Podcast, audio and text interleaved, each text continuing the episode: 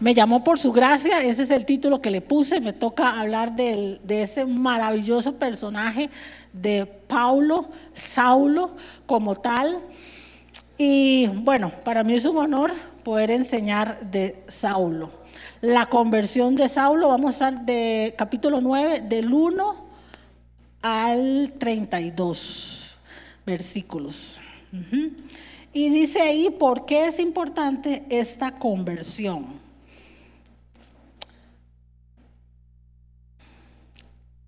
Tres cositas. Uno, sirve como evidencia de la resurrección de Cristo. Esta conversión, eh, no vamos a decir que es la más importante, pero es una de las más importantes en la Biblia, la conversión de Saulo. Entonces sirve como evidencia de la resurrección de Cristo, sí, porque Pablo habló con Jesús cara a cara. Él lo vio y lo escuchó y lo vamos a ver después. También porque es importante esta conversión, porque prueba que incluso los hombres más viles pueden cambiar. Saulo era, eh, yo lo podría decir, era un asesino de creyentes, era un asesino de cristianos y él le gustaba eso. Entonces, cuando vemos una conversión como la de Pablo, podemos entender y saber que por qué es tan importante esta conversión, porque un hombre vil, ¿verdad? Lo peor de una persona, esa persona puede llegar a aceptar al Señor. Su vida puede cambiar. Entonces es una evidencia de que puede pasar. Y la última, ¿por qué es importante esta conversión? Nos inspira a tener más dedicación ante lo espiritual y la presencia de Dios. Porque, lo vamos a ver más adelante, cuando Pablo iba hacia Damasco, él iba en sus fuerzas, en, su ser, en su carne, con todo el ímpetu para matar a los cristianos. Pero el Señor se le apareció. Entonces, ¿por qué es tan importante esta conversión? Porque nos inspira a tener más dedicación ante las cosas espirituales. Vamos a ver cómo el Señor irrumpe, interrumpe en la vida de Pablo. Y yo sé que ha irrumpido en la vida de ustedes muchas veces también. En la mía lo ha hecho.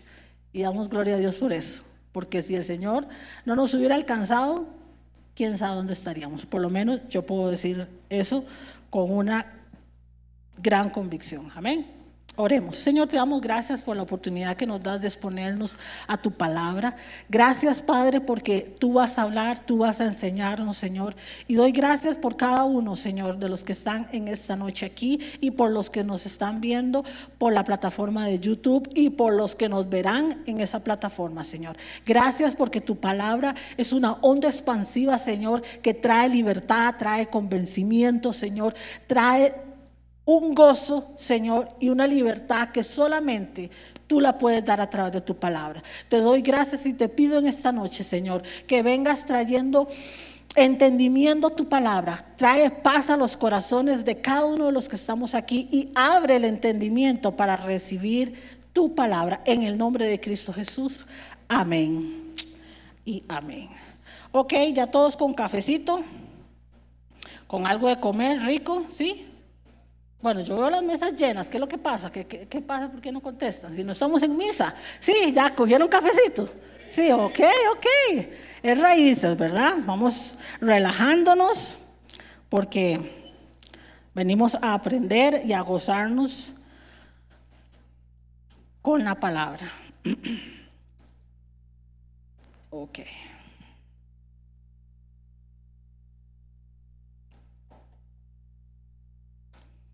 Este hombre, Saulo, es, una de las, es uno de los personajes más importantes del Evangelio.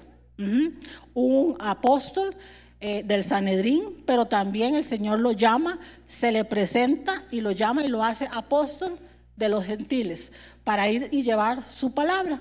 Pablo, ah, después de él ser llamado a ser apóstol, que él muchas veces dice que él no merecía ese cargo y que lo que él aprendió fue del Señor, ah, dice también que él es uno de los más grandes teólogos que han existido. También se dice de, Pablo que él fue pastor, un excelente pastor y un excelente estudioso de la ley. Eso es lo que podemos decir a grandes rasgos de quién era Pablo. Pero como en raíces estudiamos la palabra, ¿verdad? Yo quiero hablarles de quién era él y cuál fue la formación que tuvo Pablo. Quiero que presten mucha atención, voy a leer para ustedes. Ah, estudiar este personaje es muy grande, es como estudiar eh, Moisés o estudiar incluso el mismo Jesús. Hay mucho que se dice de este hombre, pero vamos a resumirlo y con la ayuda de Dios vamos a poder terminar, ¿ok? Dice así, dice que Pablo nació probablemente en el año 8 y 10 después de Cristo en la ciudad grecorromana, en la capital de Tarso de Cilicia, eh, de la ciudad notable, filosófica, de ciencias, de educación, de una familia judía, pertenecían a la tribu de Benjamín, su nombre Saulo, su nombre hebreo. Probablemente le pusieron ese nombre por el primer rey de Israel, que era Saúl, que también era de la tribu de Benjamín. Ese dato lo puede ver usted o corroborar en Primera de Samuel 9, del 1 al 2.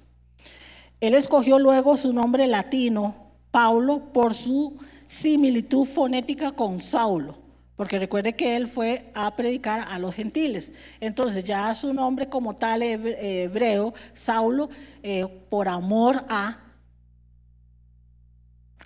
a los gentiles, eh, utilizó su nombre Paulo.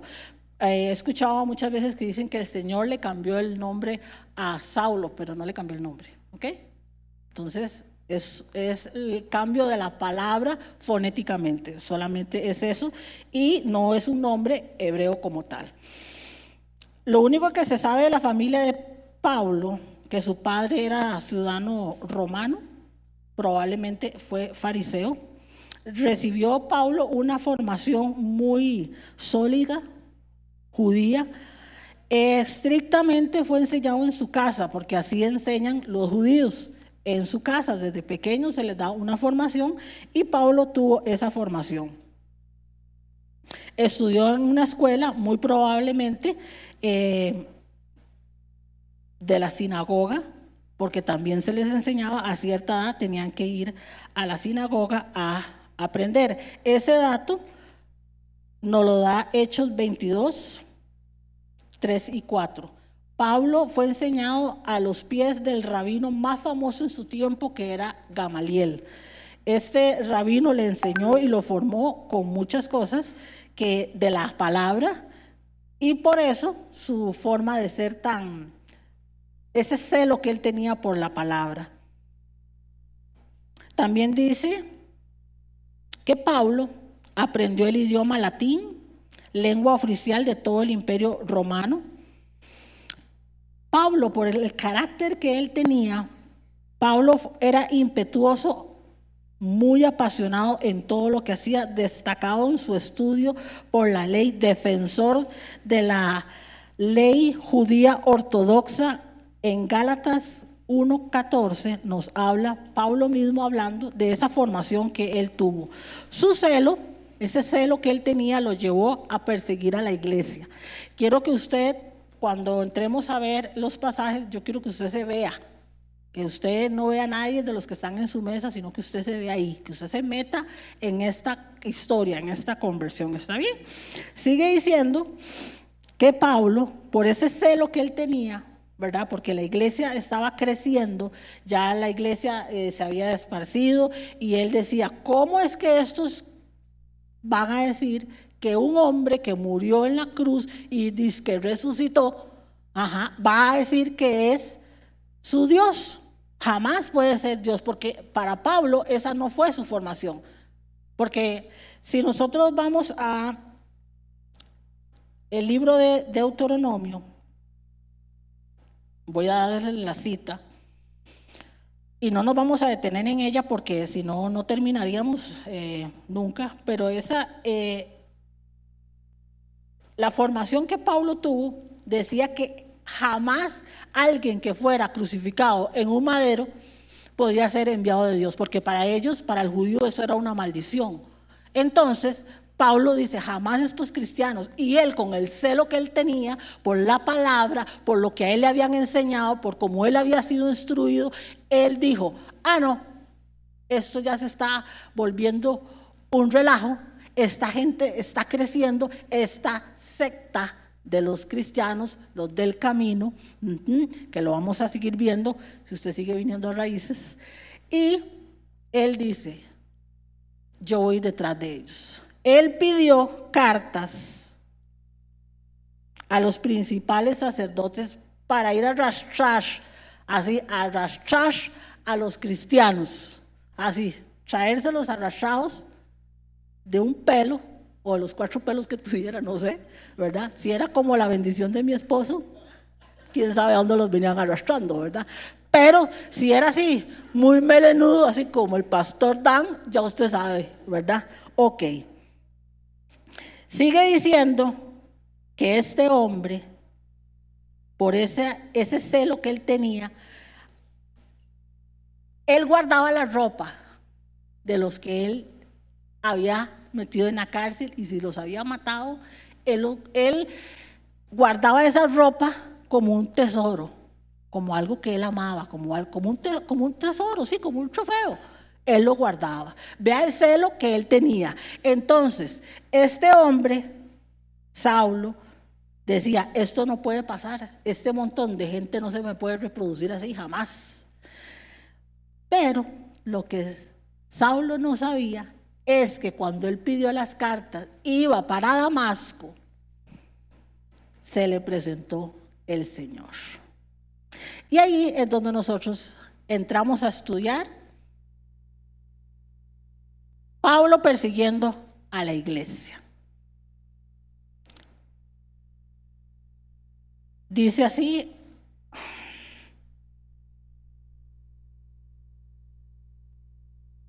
ok. Saulo, respirando aún amenazas y muerte contra los discípulos del Señor, vino al sumo sacerdote y le pidió cartas para las sinagogas de Damasco, a fin de que si hallase algún hombre o mujer en este camino, los trajese presos a Jerusalén. En Hechos 26, 9 al 11, Pablo mismo relata que para él lo que él estaba haciendo era correcto. Para Pablo ir y arrastrar a estos cristianos, él mismo dice en Hechos 26 que para él estaba bien, que eso era correcto lo que él estaba haciendo, porque él estaba defendiendo la fe, entonces estaba bien. Y él, para él no estaba correcto que un hombre que había sido colgado en la cruz, nadie podía llamarlo a él un Dios, y mucho menos decir que era el hijo del Dios Todopoderoso. Eso lo podemos ver en Deuteronomio, que les dije que les iba a dar la cita, ajá, Deuteronomio 21, 22 y 23, cuando se le da la ley a Moisés, para darles un contexto de este pasaje, se habla referente a esto, que ninguno que fuera eh, puesto en un madero era maldito. Para ellos era maldito. Entonces Jesús no podía ser el redentor, no podía ser el salvador del mundo.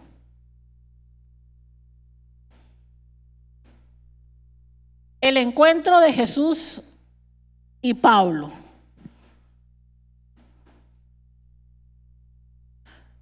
Dice así, versículo 3. Mas yendo por el camino, aconteció que al llegar cerca de Damasco, repentinamente le rodeó un resplandor de luz del cielo.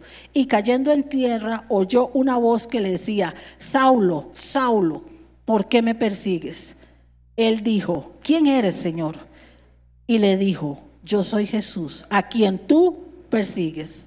Él temblando y temoroso dijo, Señor, ¿qué quieres que yo haga? Y el Señor le dijo, levántate y entra en la ciudad y se te dirá lo que debes de hacer. ¿Qué sucedió ahí? Ahí sucedió una verdadera conversión.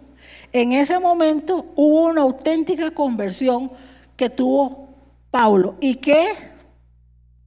Qué tremendo que es este encuentro, porque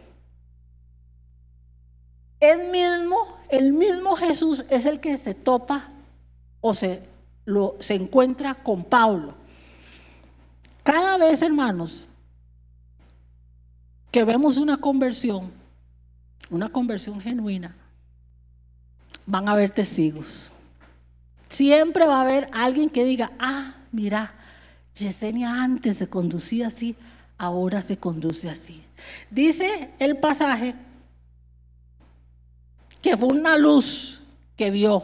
En algunas versiones dicen que todos vieron la luz y que todos cayeron en algunas versiones. Yo estoy usando, eh, no se lo dije antes, la versión eh, de las Américas. Esa es la versión que estoy utilizando. Normalmente nosotros utilizamos traducción viviente, ¿verdad? Pero para este estudio quise utilizar esta. Todos vieron, porque Pablo no iba solo, todos vieron la luz, todos cayeron al suelo, porque dicen que después lo levantan, le ayudan a levantarse. Pero solo Pablo entendió lo que aquella, aquella voz decía.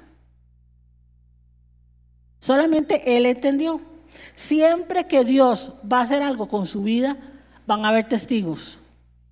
Siempre. Ya sea que sea usted el testigo de otra persona o testigos viendo lo que el Señor está haciendo con usted.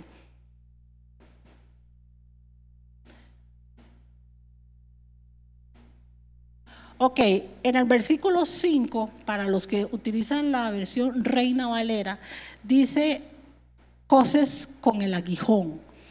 Em, en el estudio de este personaje me di a la tarea de ver casi todas las versiones. Solo en la Reina Valera, 1960, eh, antes de la 1960, incluso la 2020 dice goces con el aguijón. El aguijón es, una, es, es herramienta, este piquillo y este piquillo es lo que se utilizaba para cuando usted agarraba, bueno, usted no, ni yo, pero los que han tenido ganado, ¿verdad? Hay que arrear el ganado porque a veces se pone chúcaro porque no quiere, entonces lo, pellizcan. Cuando me tocó en una ocasión ir a la zona de los Guaymís hace ya bastante rato, a, un viaje misionero, nos tocó ir en, burro y en caballo. Y había unos bueyes que nos llevaban las maletas. Y yo recuerdo que cuando íbamos a pasar el río, el que iba llevando eh, estos animales le decía, it, y les pegaba con un palito, ¿verdad? El palito, lo que yo vi, ¿verdad? Era solamente esta parte, solo. ¿Vio qué chiva? Solo esta parte, esto no. Entonces, Jesús, que es el maestro de maestros, ¿verdad? Y en esta versión, que tengo que eh, decirlo, solo en la Reina Valera lo dice, este, Jesús quería ilustrar, ¿verdad? Cómo iba a ser el sufrimiento de Pablo. Porque a Pablo se le anunció que él iba a sufrir. Entonces, él le dice en el versículo 5, para los que tienen Reina Valera, dando goces con el aguijón, ¿verdad? era que él iba a ser punzado, que él iba a ser como algo que lo lastimaba, algo que lo, que lo hería, ¿verdad? Entonces quería mostrarles el, el aguijón, ¿ok? Porque siempre uno piensa, no sé, en, un, en el bichito, ¿verdad? Ok. Es interesante ver que Pablo, él hace las dos preguntas más importantes de su vida en medio de esa conversión, en medio de ese encuentro que él tuvo, él hace las dos preguntas más importantes. ¿Qué quieres, Señor? Él le pregunta, ¿qué quieres, Señor? ¿Quién eres, perdón? ¿Quién eres, Señor? Y él le dice, yo soy Jesús. Qué bombazo, hermanos. Yo soy Jesús a quien tú estás persiguiendo, a, ese que, a esos que usted quiere arrastrar a esos, es a mí, Me lo estás haciendo a mí. Jesús mismo le dice, yo soy Jesús a quien tú persigues. Y la segunda pregunta que él hace en el versículo 6 dice, ¿qué quieres que yo haga? Pregunta que creo que muchos de nosotros deberíamos devolvernos a preguntar. ¿Qué quiere, Señor, que nosotros hagamos? ¿Qué quiere el Señor que haga Rebeca? ¿Qué es lo que quiere que haga Carla? ¿Qué es lo que quiere que haga Jason? ¿Qué es lo que quiere? Sería una buena pregunta. Tal vez en el camino nos podamos topar al Señor. Tal vez en el camino el Señor nos puede decir, Rebeca, detente un momento. Tosín, detente un momento. Y ahí podemos preguntar, Señor, ¿qué quieres que yo haga? En ese momento que Pablo hace estas dos preguntas, ya Pablo estaba más que listo. Diría nuestro pastor honorífico, ya estaba listo para la foto. Porque ahí inmediatamente él aceptó la autoridad.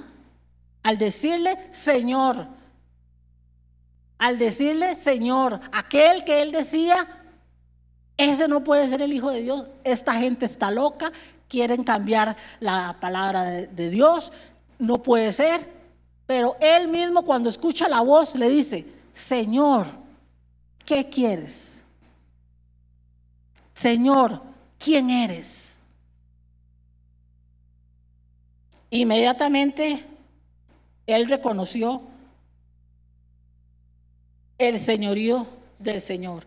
Y creo, y esa es mi oración esta noche, que cada uno de nosotros podamos reconocer y entender el señorío de Dios en nuestra vida. Si ya nosotros tuvimos ese encuentro, ya tuvimos ese encuentro con el Señor, cada parte de nuestra vida debería estar dirigida, controlada por el Señor. Cada paso que usted dé, usted debería decir, Señor, ¿qué quieres que haga? Dice el versículo 8 y 9. Entonces Saulo se levantó del suelo, aunque sus ojos estaban abiertos, no veía nada. Y llevándolo por la mano, lo trajeron a Damasco y estuvo tres días sin ver y no comió ni bebió. Pablo experimentó verdaderamente una muerte y una resurrección. Ahí mismo. Una muerte a todo lo que él había aprendido, a todo lo que él conocía, a todo lo que le habían enseñado. Y una resurrección a una nueva vida. Una resurrección a un cambio, a una transformación. Para él renunciar a todo lo que él antes había conocido todo lo que él había aprendido. Y él inmediatamente, ¿verdad? Porque dice la palabra que él no comió ni bebió. La palabra no lo menciona como tal, pero yo quiero pensar que él habló muchas cosas con el Señor durante esos tres días. Si se le presentó en un momento, pa, con aquella luz, con aquel resplandor, y los amigos con los que él iba, los compas con los que él iba, a traer a aquellos, a arrastrarlos. Dice que lo dejaron. Lo llevaron ahí que tres días sin comer, sin beber. Muy probablemente, yo quiero pensar que tuvo una conversación con el Señor. Aquellas conversaciones que, que nadie escucha. Esas conversaciones que usted tiene con el Señor, igual.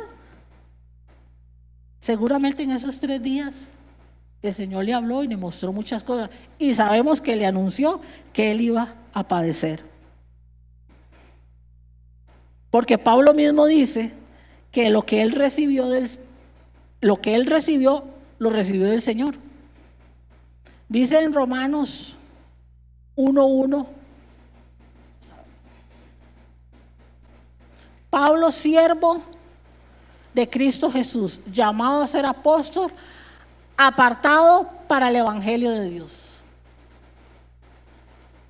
Él dice eso en Romanos.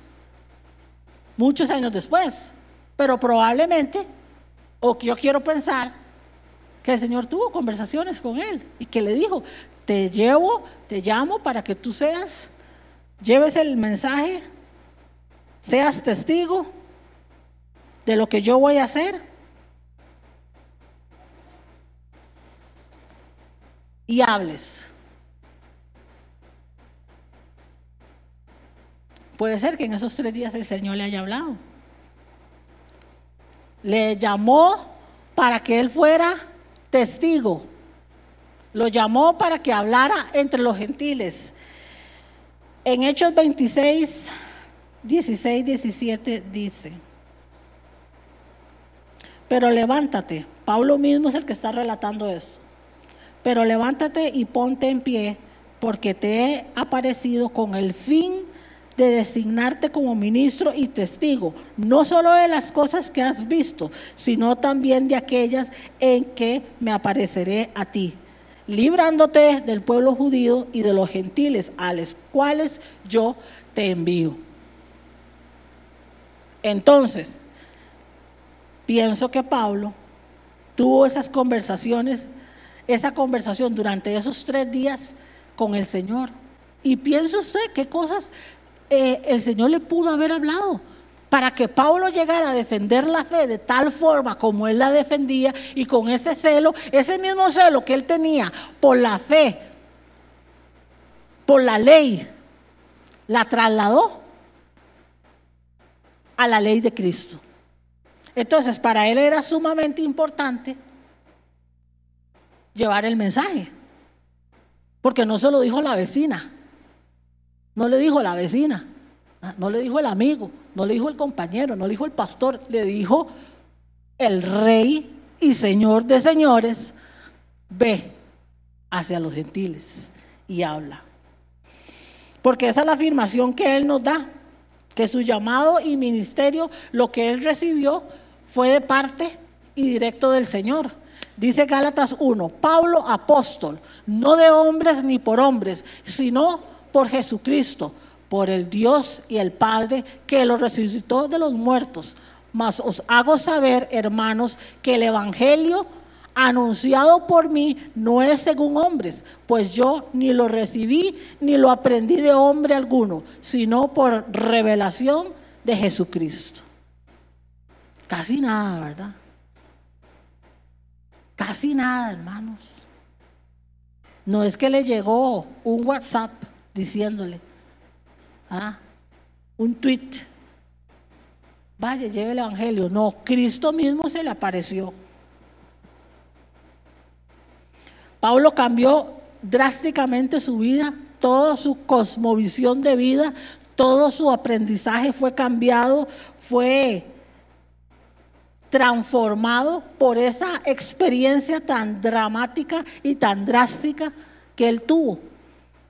Y cada uno de nosotros en algún momento, o espero que hayamos tenido ese encuentro con el Señor. Pero qué lindo es saber que lo que el Señor nos ha dado, nos lo ha dado por su amor y por su gracia. Porque si nosotros lo vemos, eh, podríamos decir, Pablo no merecía. Si, nos andaba matando. Yo me pongo a pensar, eh, ¿Qué, pudo haber pensado Esteban cuando vio a Pablo entrar al cielo? ¿Verdad? Porque sí, porque de ahí él consintió que lo mataran. ¿Ya? Porque dice, cuando lo vimos la semana pasada, la tras anterior, cuando a Esteban lo matan, ¿verdad? Dicen que pusieron la ropa y, a, y a Esteban a los pies, a los pies de de Saulo y que él consintió, según él dijo, sí, tírele la piedra, ahora le de aquí, pa, para que se vaya de un solo. ¿Sí? Es que hermanos, vea, estos personajes hay que humanizarlos. Pero es que a veces pensamos que, que, los personajes bíblicos, no sé, tienen otro tipo de sangre y no sé, son seres humanos como nosotros. ¿ah? Entonces, yo me pongo a pensar, yo digo, wow, para que Pablo haya tenido ese cambio, verdaderamente tuvo un encuentro con Cristo. Y aquí es donde nosotros deberíamos de ponernos a pensar y decir, ¿realmente yo tuve un encuentro con el Señor?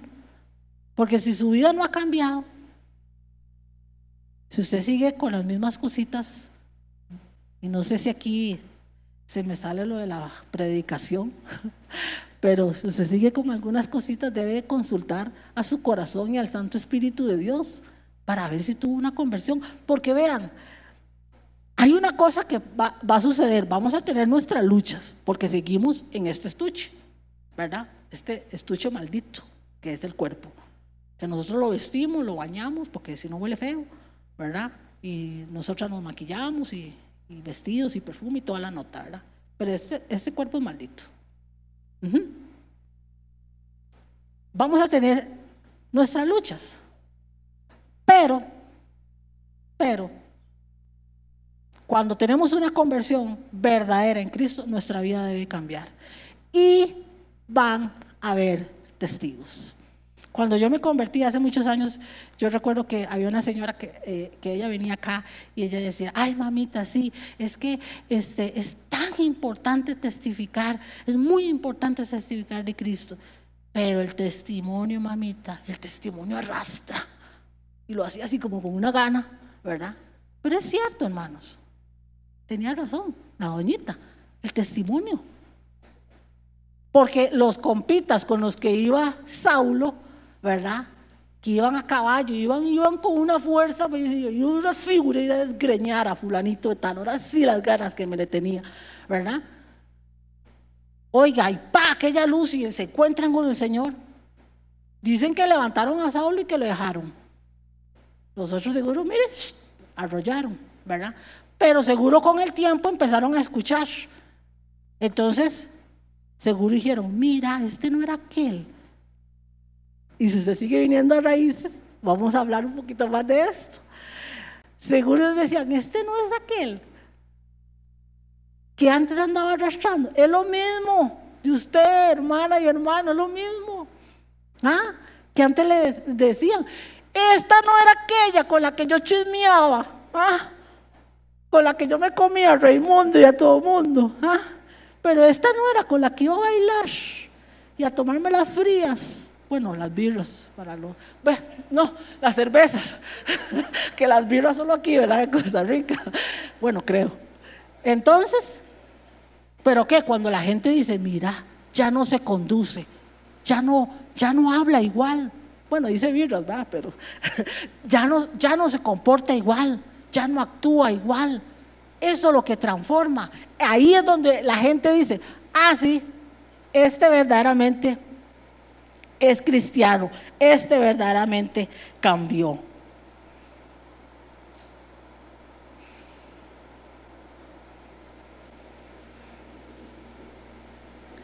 El discípulo Ananías. Ok.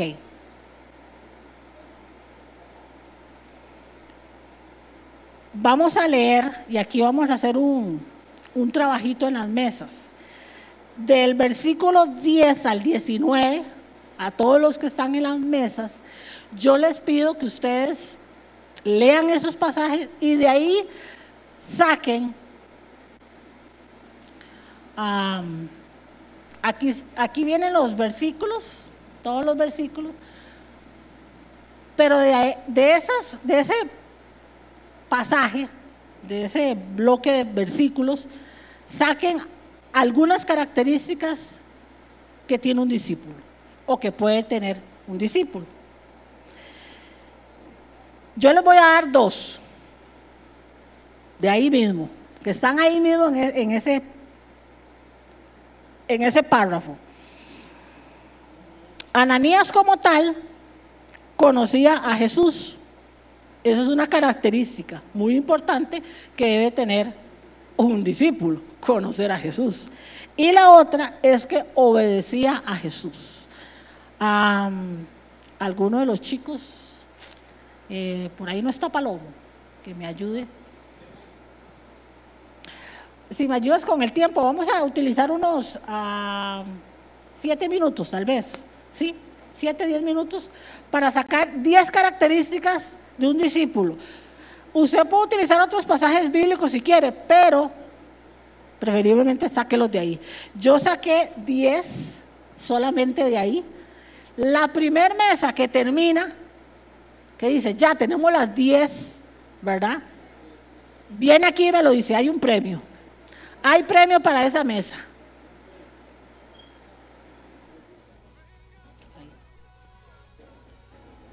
Ok, listo. La mesa 15 ya lo tiene. La 4 también. Bueno, a ver. Eh, bueno, la mesa 15 pasa primero porque me dijo que ya la tenían.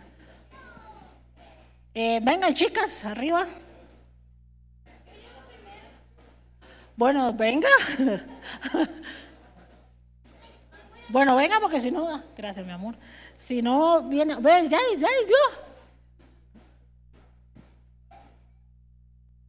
Ok, nosotros pusimos, es, eh, un discípulo está dispuesto, es obediente, es elegido, impone manos, utiliza dones espirituales, es un hombre de oración, es afligido y sufre por el Evangelio, es bautizado, tiene oídos abiertos y está lleno del Espíritu Santo. Perfecto. ¿Alguien tiene algo diferente o alguna otra? Ahí la mesa uno dijo que sacaban 12. Ah, yo pensé que tenían 12. Venga, más, suba.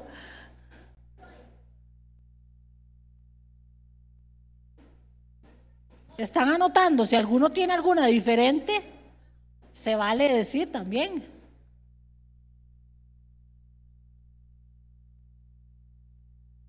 Bueno, tenían que venir todas, pero bueno.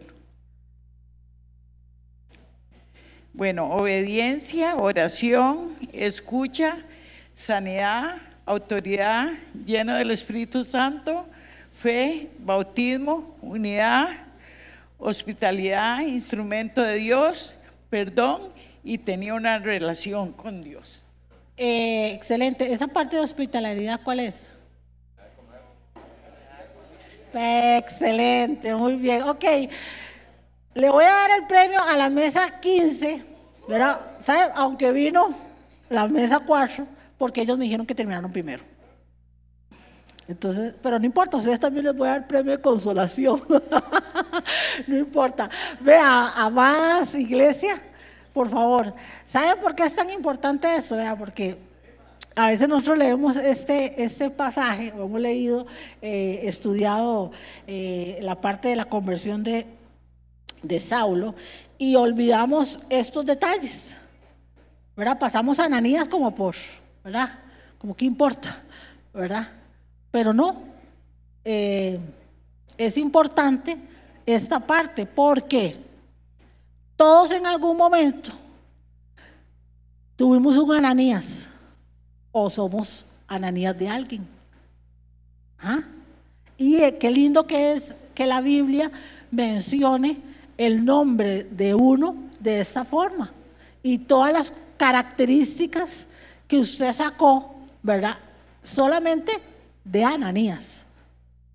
Entonces, nosotros deberíamos de imitar, ¿verdad? A este, a este personaje. Y yo, esta noche quise presentarles, quiero presentarles a mi Ananías. Mi Ananías está aquí aunque ustedes no lo crean. Pero no es un ananías, era una, es una ananía, no, no se puede poner en femenino. Eh, Ale, por favor, venga. Eh, cuando yo conocí al Señor, bueno, aunque el Señor fue tratando conmigo, ¿verdad? De una forma muy suave, tiene que subir de una forma muy especial, como es él, con amor, ¿verdad? Eh, tuve una Ananías, ¿verdad? Que yo, gracias a Dios, no, no, quedé ciega, ¿verdad? Y no dejé comer tres días ni nada, así como, como, como, como Pablo, pero, pero tuve a mi Ananías que oró por mí, que me instruyó en el camino. De hecho, por ella fue que vine a esta casa, ella fue la que me invitó, ¿verdad? La primera vez que me invitó aquí, me recibió Dan, ahí en la puerta, ¿verdad? Eh, y venía con ella, Entonces yo le pedí a Ale, no le quise decir cuando le dije que viniera este, a Raíces, o sea, hoy específicamente, yo sé que ella viene a Raíces, pero hoy específicamente no le quise decir porque yo dije, no, después le va a dar cosilla, pero yo quería eh, aprovechar este tiempo para honrar a mi Ananías, ¿verdad? Que tal vez ella no se lo esperaba, pero ella fue la que me instruyó, oró por mí, ¿verdad? No me bautizó, me bautizó don Orlando, pero me instruyó en el camino. Entonces, esta es mi Ananías. Quiero presentárselas para que ustedes vean, hermanos, que es importante los Ananías también en la conversión de cualquier persona. ¿Está bien? Ale, no sé si quiere decir algo. No, nada. Yo no practiqué esto, digamos, Jesse. No, qué linda, Jesse, muchas gracias. En realidad, este, no, una bendición haberme encontrado con Jesse. Ahorita le estaba contando a Tiago, justamente a mi hijo, él mm, ni por aquí me pasaba en la existencia de Tiago, ¿verdad? Pero le estaba contando que Jesse fue compañera mía en el trabajo, que éramos amigas desde hace muchos años y bueno, una bendición de verdad enorme haberme encontrado en ese trabajo y, y, bueno, y que pudiera eso servir para que viniera después a traer bendición aquí a tanta gente. Muchas gracias, Jesse.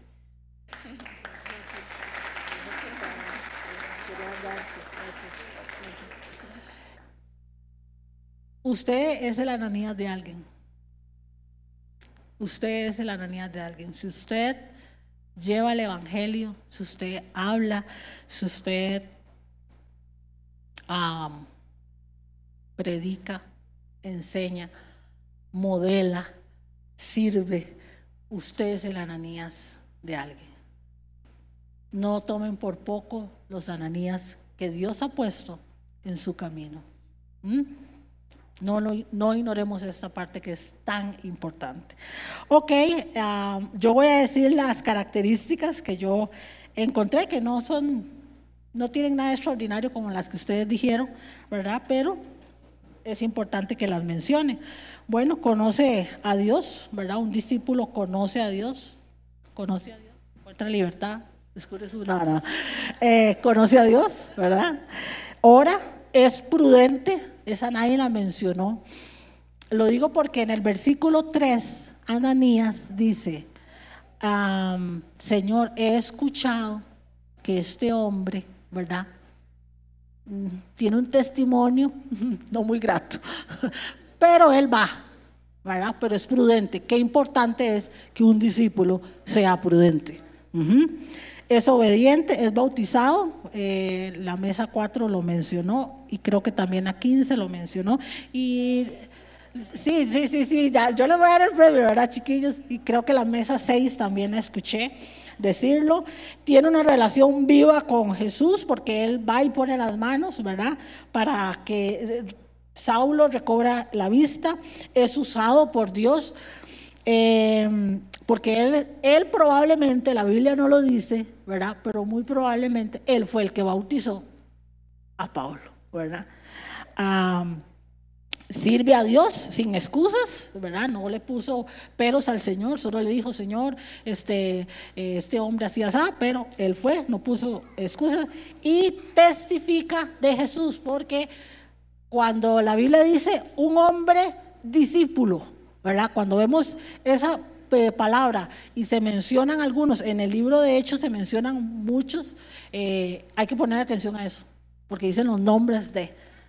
Hay una discípula, Dorcas, que por ahí la vamos a estudiar también, es importante, dice que es discípula, entonces es importante eso. Ok, continuamos. Pablo en Damasco. Dice así, y siguiendo y enseguida, perdón, se puso a predicar a Jesús en las sinagogas, diciendo, Él es el Hijo de Dios. Y todos los que lo escuchaban estaban asombrados y decían, ¿no es este el en el que en Jerusalén destruía a los que invocaban este nombre y en el que había venido aquí con este propósito para llevarlos atados ante los principales sacerdotes, pero Saulo seguía esforzándose y, y, confundiendo a los judíos que habitaban en Damasco, demostrando que este es Jesús el Cristo. Pablo comenzó a predicar, Pablo comenzó a hablar. Pablo, vemos aquí que él tuvo esa conversión, pasaron esos tres días, él estuvo ciego, recobró la vista, no comió nada, se bautizó y enseguida empezó a predicar la palabra. No se quedó un poquito achicopalado ahí pensando, ay, qué pereza, no quiero, estoy cansado, eh, qué van a decir de mí, como yo antes andaba haciendo otras cosas. No, dice que inmediatamente, enseguida, él se ponía a predicar. Y aquí es donde vemos que ese celo, esa hambre que tenía a Saulo por la palabra de Dios, él la transforma o la lleva, la traslada a el evangelio. Inmediatamente él se pone a predicar y él mismo dice, ay de mí si no predicara el evangelio. Ah, en segunda de Corintios 2:20 dice, Pablo es el que escribió esto y dice, por tanto, somos embajadores de Cristo como si Dios rogara por medio de nosotros. En el nombre de Cristo le regamos, reconcílense con Dios. Esto es lo que a nosotros nos toca. Esto es lo que nosotros tenemos que hacer. Casi que rogarle a las personas, no rogarle a la gente para que venga a, a ver una película conmigo. No rogarle para que no me deje el novio. No, rogarle para que se reconcilie con Cristo. ¿Mm? Este debería ser el propósito de nosotros. Este debería ser lo más importante en nuestro corazón, llevar el Evangelio. Y aquí es donde hay que decirlo. La verdadera conversión, cuando uno ha tenido una verdadera conversión, usted o yo, lo que nosotros hacemos es predicar y anunciar el Evangelio. Si usted tiene mucho tiempo de no hablarle a nadie de su redentor, del que te redimió, del que te salvó, del que te perdonó, del el que pagó el precio por ti, debería de revisarse. Y a partir de hoy, hermanos, y en esto, con el permiso del pastor Dan, lo voy a decir. Raíces, no me ha dado permiso, sí, pero pero me va a dar permiso porque yo soy discípula y todo lo que, todo lo que he aprendido por el Señor y aquí por el pastor. Raíces es un lugar para crecer, no para engordarse espiritualmente. Ya es tiempo, iglesia, que usted salga a llevar el Evangelio. Y esa ha sido mi oración, y sé que es la oración de los pastores de esta casa. Hable de Cristo, ya. Hable de Cristo, ya. Y no solo venga a engordarse y a recibir la palabra cada sábado o cada domingo si es que viene y no estás hablando de tu redentor, porque no necesitamos que hables de DC. No necesitamos que hables de quién va a predicar aquí o no. No necesitamos y digas, ah, véalo por YouTube. Necesitamos que hables de tu redentor, de lo que Cristo hizo por ti. ¿Ah? Porque si vemos esta conversión, Pablo no hizo la oración que normalmente se hace cuando alguien eh, va a aceptar a Cristo. ¿Qué era lo que transformaba? ¿Qué era lo que transformaba lo que Pablo decía? Era su amor por el Señor, era su celo, lo que él tenía. Eso era lo que lo transformaba, eso era lo que lo cambiaba. Eso era lo que hacía que la gente dijera, wow, este hombre, ¿qué tiene? ¿Qué es lo que tiene? Obviamente tenía Cristo, pues resulta que es el mismo que usted y yo tenemos. Entonces, a partir de hoy, de este sábado, porque ya todo lo que sigue de hechos es acción, es la iglesia en acción, accionando, porque el Evangelio empieza a correr. Y como todo lo que aquí se ve en raíces se pone en práctica, ¿verdad? Vamos a empezar a evangelizar, a hablar. No necesitas conocerte, bueno, sería muy bueno, pero toda la palabra, pero solo su testimonio debería ser suficiente. Tenga un buen testimonio, ¿verdad? ¿Ok?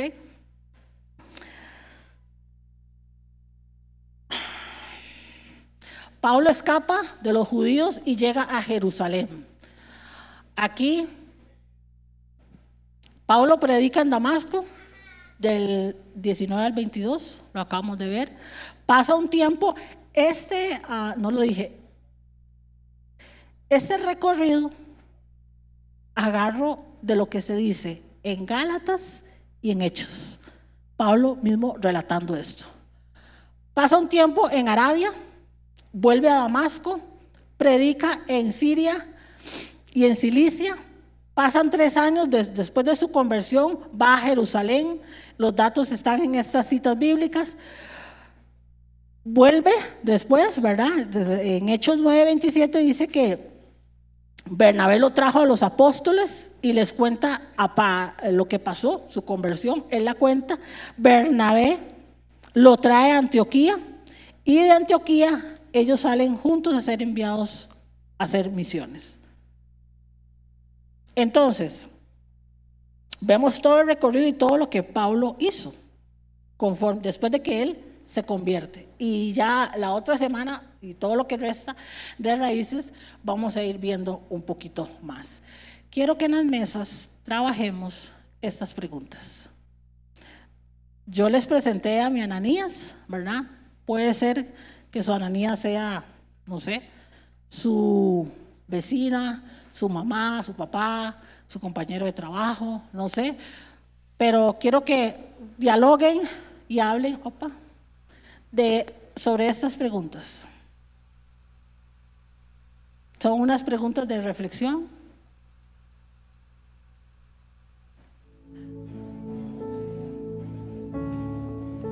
Tal vez esta noche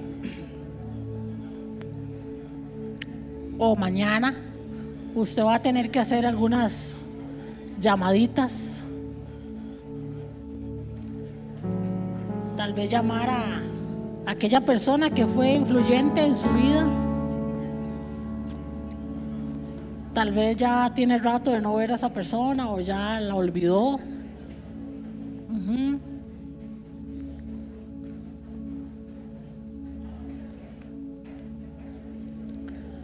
Es importante, chiquillos, y quiero pedirles ya su atención Está muy buena la conversación, me gusta eso. Qué bueno. Pero cada uno de ustedes tiene esas preguntas. Eh, se ha mandado esta presentación en el chat de difusión, ¿verdad? A usted le va a quedar. Y aún la gente que nos está viendo por YouTube también, eso se, se ha subido y ahí les va a quedar. Ah, pero creo que, préstenme atención por favor, creo que en esta noche Dios nos ha hablado.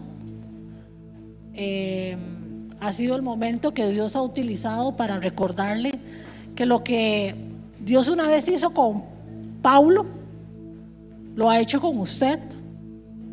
Le puse esta enseñanza, me llamó por su gracia, porque es así, a mí me llamó por su gracia, me alcanzó por su gracia, me limpió, me redimió, me perdonó por su gracia y lo ha hecho conmigo y sé que lo ha hecho con usted. Pero lo que Dios a usted le ha dado, lo que Dios a usted le ha enseñado, lo que el Señor a usted le ha dado durante todos estos años, no sé cuántos años tiene usted de haber conocido al Señor, no sé cuándo fue eh, aquel día que usted tuvo aquel encuentro con el Señor. Pero creo que a veces nosotros debemos de volver a y recordar aquel encuentro que tuvimos con el Señor, aquel momento de nuestra conversión y entender que lo que el Señor ha hecho en nosotros no es solamente para usted. Hay muchos Saulos afuera esperando por un Ananías y los Ananías están aquí. Tal vez sería bueno que usted llamara, como antes le estaba diciendo, algún ananía suyo y bendecirle, darle gracias, porque Dios lo utilizó a esa persona y hoy por hoy usted está aquí, usted está recibiendo y está para dar, está sirviendo. Pero también es un momento para que usted reflexione y usted diga, ¿cómo está usted con el Señor? ¿Cómo está? Porque Amados, las almas son del Señor. Y eso es lo que el Señor ama. Y a veces nosotros somos muy románticos con el Señor y con su palabra. Pero el Señor va a volver. Y una de las preguntas decía, ah, ¿cómo recordar que Jesús vuelve te ayuda a vencer tu egoísmo y tu temor? Muchas veces lo que el Señor ya hizo con nosotros o está haciendo, nosotros no lo guardamos. Para nosotros nada más. Se nos olvida que la sangre que Cristo derramó fue para todo el mundo. Y ese gran privilegio que usted tiene de hablar con el Creador, que usted fue redimido, fue lavado, perdonado por la sangre, ese privilegio que usted tiene, hay muchos, muchos que lo están necesitando ahora. Y necesitan que usted hable. Dios está esperando que usted hable. Oro para que el Señor traiga a memoria a aquella persona a la que usted le tiene que hablar. Sea un compañero, un vecino, un hermano de sangre. Y usted hable de lo que Dios ha hecho en su vida. Y no calle. Le he pedido a los músicos entonar ese cántico. Yo quiero que usted lo escuche y lo haga una oración. Lo haga suyo. Y que usted recuerde que lo que por gracia usted recibió, usted tiene, tiene que darlo. Amén.